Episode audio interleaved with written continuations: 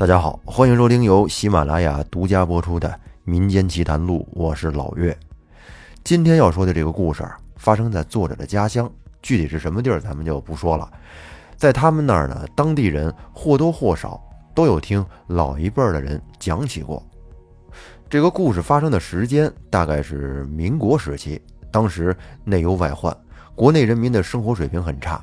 尤其是在医疗方面，只有极少数人才能享受到正规的医疗救助，大多数人呢，甚至一辈子都没去过医院。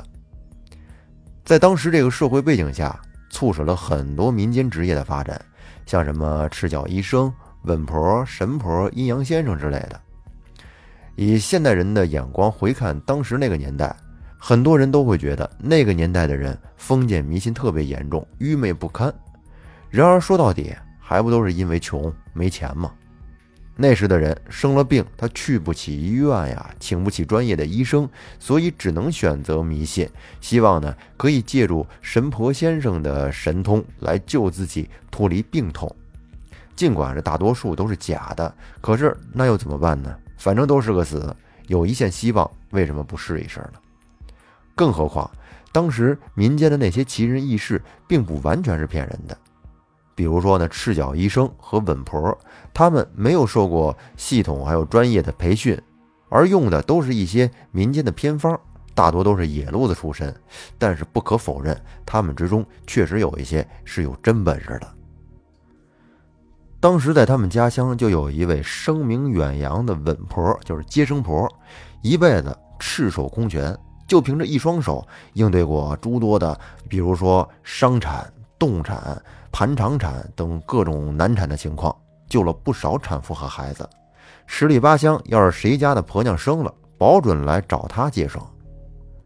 他们当地那些上了年纪的老太太，对这位稳婆非常的推崇。时至今日，但凡有产妇快要生了，她家婆婆还会拜拜稳婆，念叨念叨，让她保佑。关于这位稳婆的故事，作者没少听村里的老人讲，但是他记得最清楚的。还是他接生鬼胎的一个故事，下面我就说给大家听听。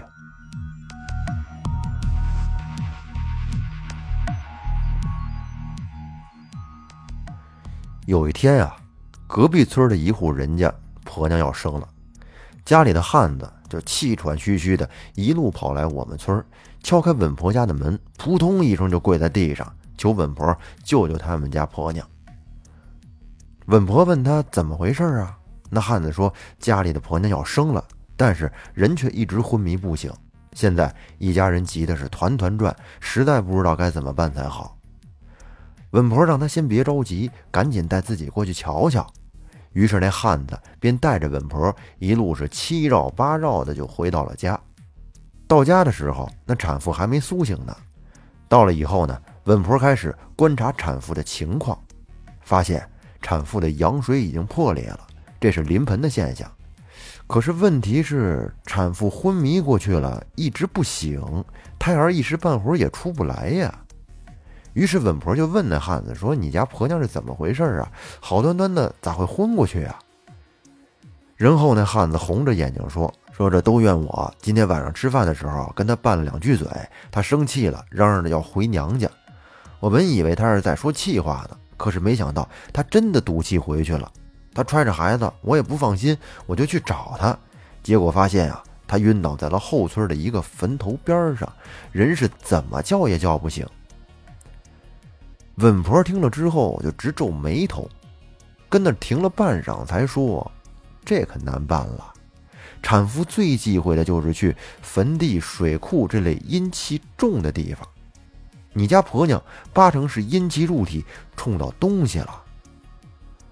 那汉子一听，立马就急了，惊慌道：“说这可怎么办呀？婶子，你可一定得救救他们娘俩。”这稳婆心里也十分担忧，怕再拖下去对产妇和孩子都不利，然后便对汉子说：“你带我去你家婆娘晕倒的地方，我看看。”那汉子点头说：“好。”于是呢，便从家里提了盏灯。就带着稳婆去了后村。汉子家后村是一片野竹林，那片野竹林我小时候去过几次。一次是跟同村的小伙伴逮兔子，追着兔子一头撞进里边，结果进去之后，兔子就不见了，只看到几个荒坟，那坟边子上有几个洞。后来听大人说，有些兔子就是喜欢把洞打在坟里边，还告诉我们说，这种兔子不能抓，更不能吃。稳婆跟着汉子来到后村，果然在那片野竹林里边看到了一座孤坟，看样子是刚下葬没多久，地上还有纸钱烧过留下的灰烬。汉子说，他家婆娘是为了抄近路才从这儿走的。可谁成想，竟然摊上了这档子事儿。稳婆在坟边看了看，发现呀，这座坟没有立碑，于是就问汉子说：“你知道这里埋的是哪家人吗？”汉子点了点头，说：“这是我们村那个跛脚郎中的媳妇儿。”咋了，老婶子？稳婆说：“这个地方巨阴，地下含沙量很高。”旁边又是死水库，隔老远都能闻到水库里的腐臭味儿。那跛脚郎中怎么想的，竟然把人给埋到这儿了？汉子叹了口气说：“老婶子，你不知道，这女人也是个可怜人。一个月前是难产死的，一尸两命。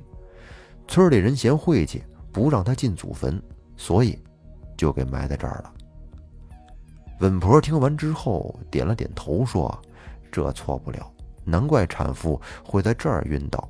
这女人难产而死，这是心里有怨呀。”汉子问道：“说他有怨归他有怨，这关俺家孩子和婆娘啥事儿啊？”稳婆说：“这地方本来就巨阴，周围也没什么人家。再说这里又埋了一个难产而死的产妇，不光大人有怨。”她肚子里还没出世的孩子也有怨，正常人在这儿待久了都浑身不自在，何况你家婆娘是一个快要临盆的产妇啊！产妇越到后期，身体越虚弱，稍有不慎就容易造成流产，这忌讳有很多。真要是换个人，最多也就是生场病倒几年霉。但是你家婆娘被阴气入体。这阴气是冲着你婆娘肚子里的胎儿去的，还未出生的胎儿一旦沾上阴气，就成了我们所谓的鬼胎。这婴儿自古以来就代表着新生。几年前的农村，谁家媳妇要是生了孩子，半个村的老人都会跑过去抱抱孩子，沾着生气儿。甚至民间还流传着老人跟婴儿借寿的说法，虽然这个说法虚假程度比较高。但是不可否认，婴儿确实象征着源源不断的生机。而产妇身体虚弱，容易招邪祟，很大一部分原因就是因为肚子里的胎儿。举个例子来说，还没出世的胎儿就是一个没人看管的香饽饽，很容易招一些坏东西惦记。汉子被稳婆的话吓着了，赶紧说：“鬼胎？那俺家婆娘……”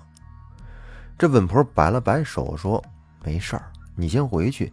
待会儿我回家抓几味药过去，煎了给产妇喝了，就没事了。”可能我们大多数人一听到“鬼胎”两个字儿啊，就会觉得特别恐怖。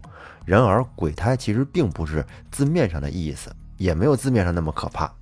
在民间，鬼胎通常表示沾了阴气的胎儿和畸形胎，生下来以后呢，跟正常胎儿也没什么两样。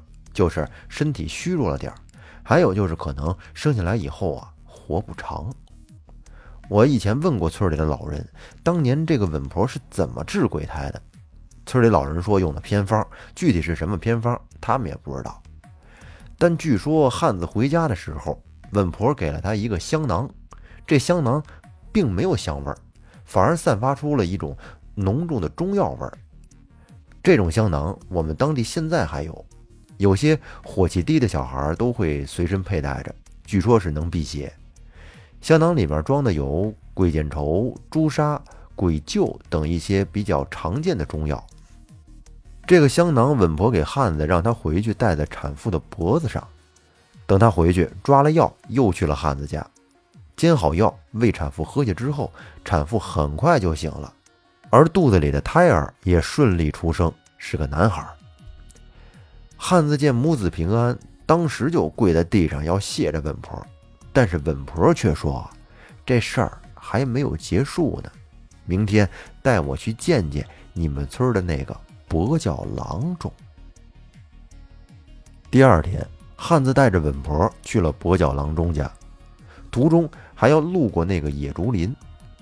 路过野竹林的时候，他们两个突然就遇到了一个满脸胡子拉碴的一屠夫。这屠夫肩上还扛着两担猪肉，问他们说：“你们村有没有一个跛脚的郎中啊？你们能不能告诉我他们家在哪儿啊？”这汉子没见过这个屠夫，估计啊不是自己村里的人，但是看他的模样，也不像是什么好人，于是就警惕地问道：“说你打听跛脚郎中做什么呀？”屠夫说：“他婆娘前两天在我这儿买了好几次肉，都没给钱。”让俺来找他拿，今天正好来你们集市做生意，寻思着找他一块儿把账给结了。屠夫这话刚说完，汉子立马就两眼瞪了起来，刚准备说什么，却被稳婆打断了。稳婆问道：“说你怎么知道赊你肉的是跛脚郎中家的婆娘呢？万一是别人忽悠你的呢？”而屠夫很直接的摇头说。不可能，我们集市上有个从你们村搬过去的生意人，他认得那个婆娘。稳婆看向汉子，汉子说：“是不是那个卖豆腐的老头啊？他以前是俺们村的，后来被接到闺女家住了。”屠夫这时脸上见笑模样了，说：“俺就说嘛，没错，就是那个卖豆腐的老头。俺们集市上的人都叫他老豆腐头。”就是他跟俺证明那个女人是你们村的人，还告诉了俺他家地址。不过俺给忘了，只记得他汉子是个跛脚郎中。汉子听了以后面色难看，久久没有说话。最后还是稳婆说：“他已经死了，死了好多天了。”可屠夫听完之后不乐意了，说：“啥？死了？死了还得把钱要回来？”那猪肉可都是按一分钱一分钱喂出来的。汉子说：“你说他前两天在你那儿赊的肉，但是他一个月前就死了，就埋在这个竹林里边。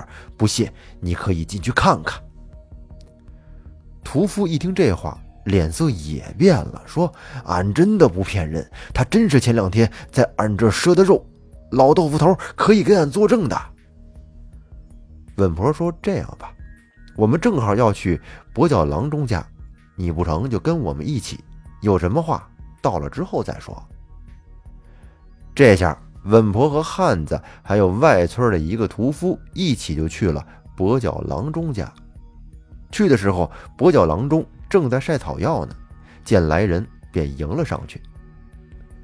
稳婆看他眼眶黢黑，就猜到这段时间他肯定也不好受。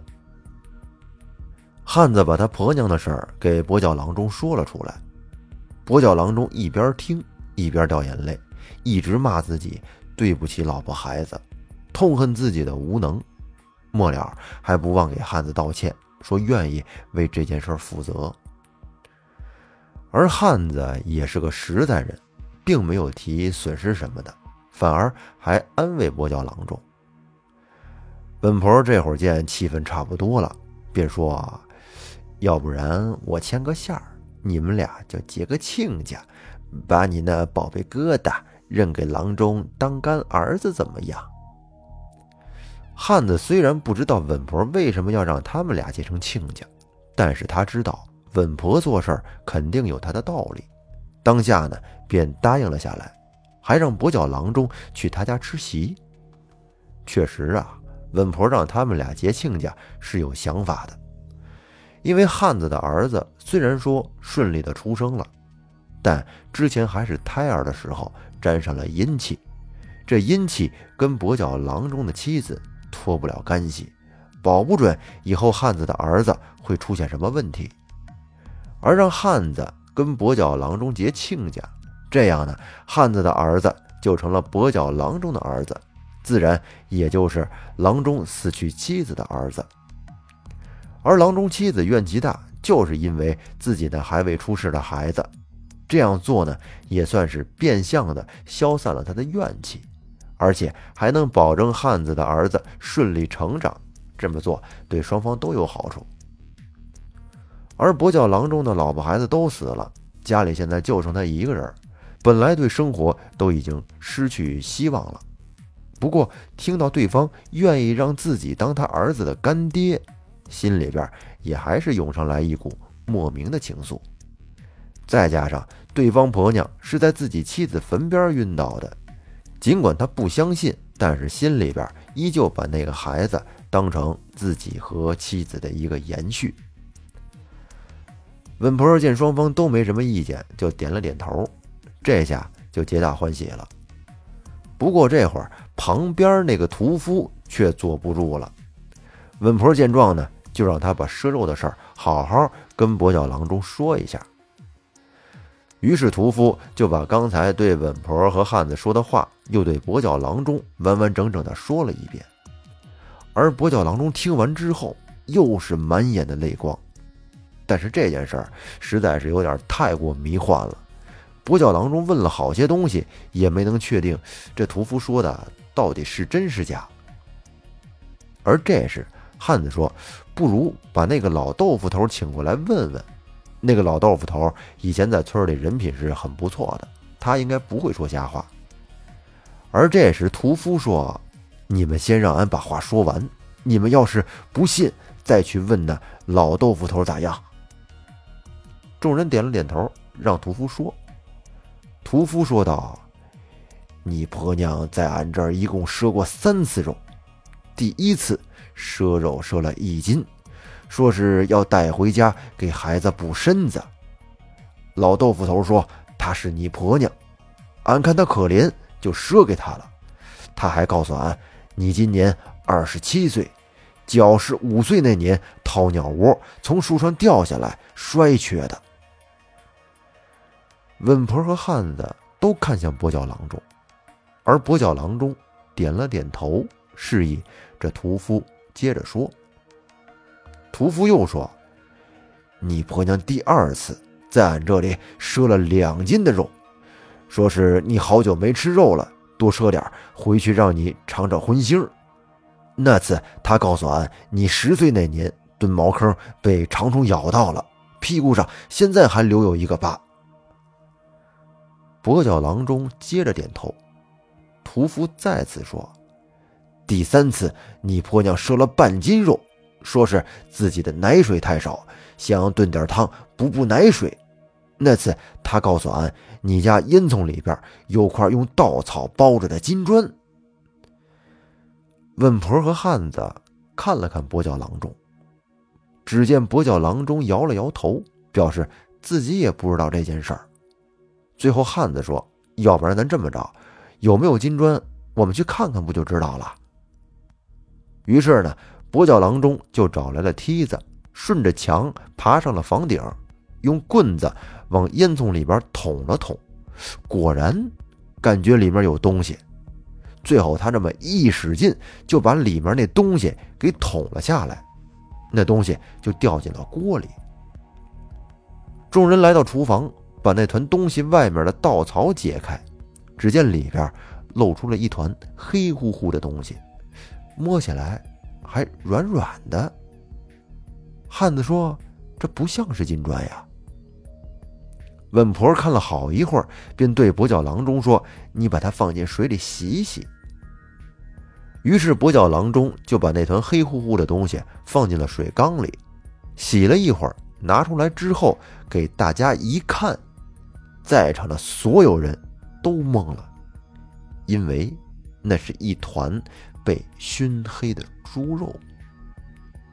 这下众人都明白了，到底发生了什么事儿。跛脚郎中看着手里的那团肉，眼泪就跟不要命似的就往下流啊，嘴里边一直喊着妻子的名字，因为这块肉是妻子留给他的。而汉子呢？也是眼眶含泪，肩膀微颤。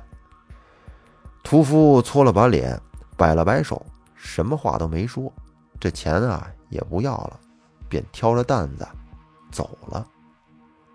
而这时，不远处的那片野竹林，不知什么时候吹起了风，卷起的竹叶盘旋在半空中。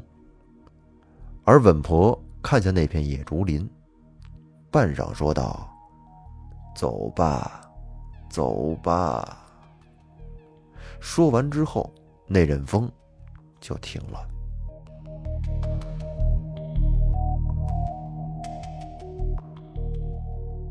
好，说到这儿呢，这个故事就结束了，还是挺让人感动的啊，一点也不像咱们这个标题看起来那么恐怖，是不是？这个跛脚郎中不容易啊，人生挺坎坷的。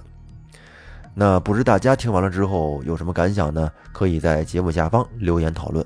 那么咱们这期节目就说到这儿，感谢大家的收听，拜拜。